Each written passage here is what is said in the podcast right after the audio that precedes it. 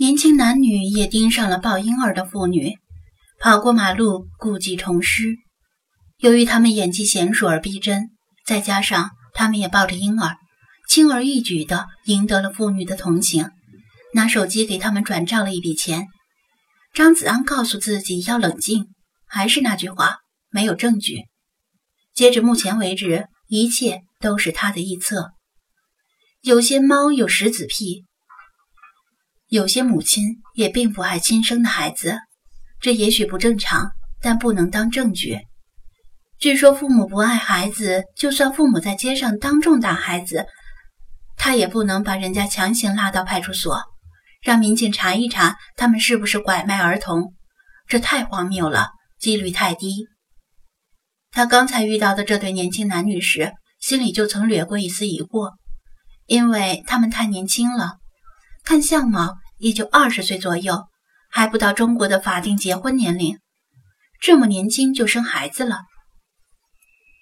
但是在中国不发达地区的农村，早婚早育的现象并不罕见，比他们更年轻生孩子的有的是，不能证明什么。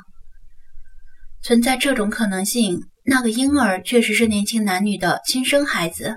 只是他们太过年轻，没有做好当父母的准备，并不爱孩子，只是把孩子当做乞讨诈骗的工具。你可以谴责这种行为，但不能说这是犯罪。但是万一，万一这个婴儿不是他们的孩子，而是他们拐骗来的呢？或者是他们买来的？一想到“人贩子”这个词，张子安就再也挪不动步子。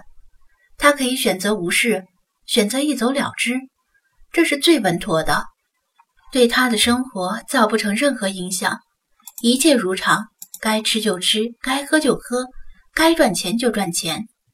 如果他猜错了，可能会被他们反咬一口，说不定还会讹钱。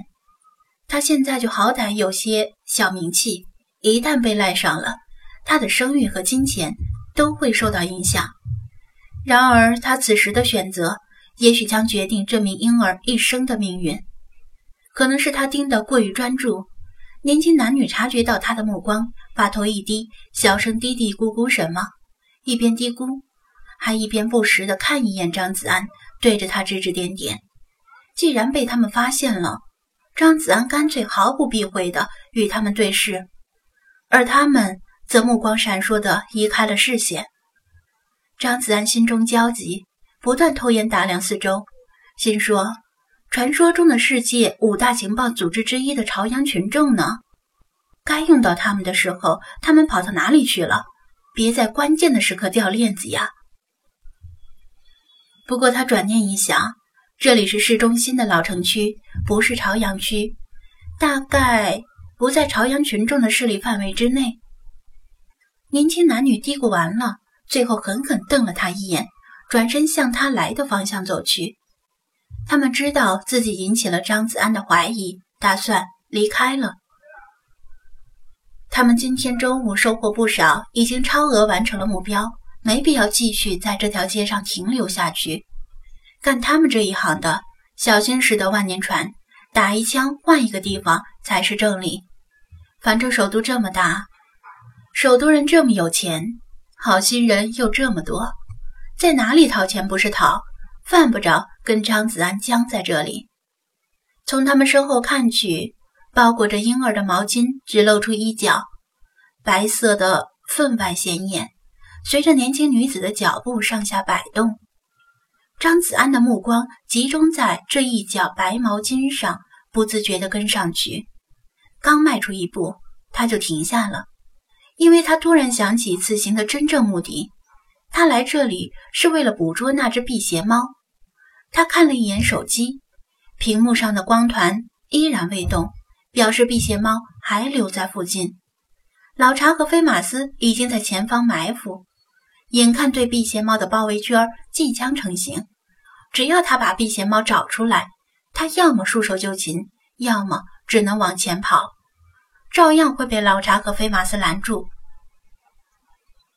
但如果他跟着年轻男女往回走，他就将失去捕捉这只精灵的最佳机会，甚至可能会永远失去这只精灵。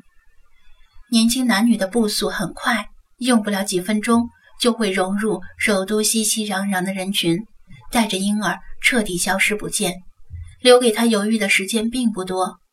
就在这时，仿佛是故意要火上浇油，张子安眼角的余光里突然有什么东西晃了一下，被监视的感觉再次出现。他侧头一看，前方不太远的地方，一棵高大槐树的阴影下面。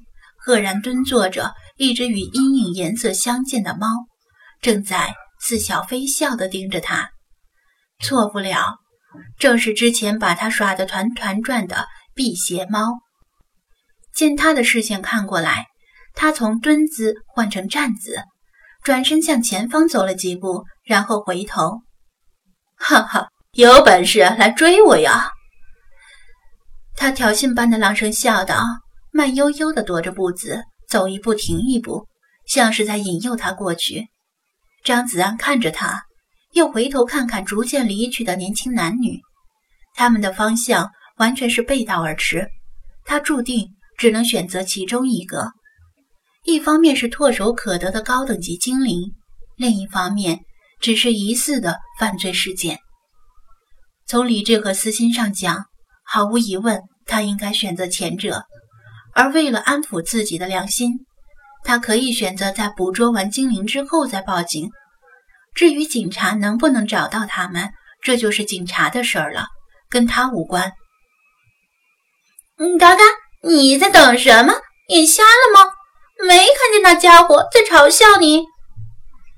理查德用翅膀拍了一下他的头顶，不知道他在愣什么神。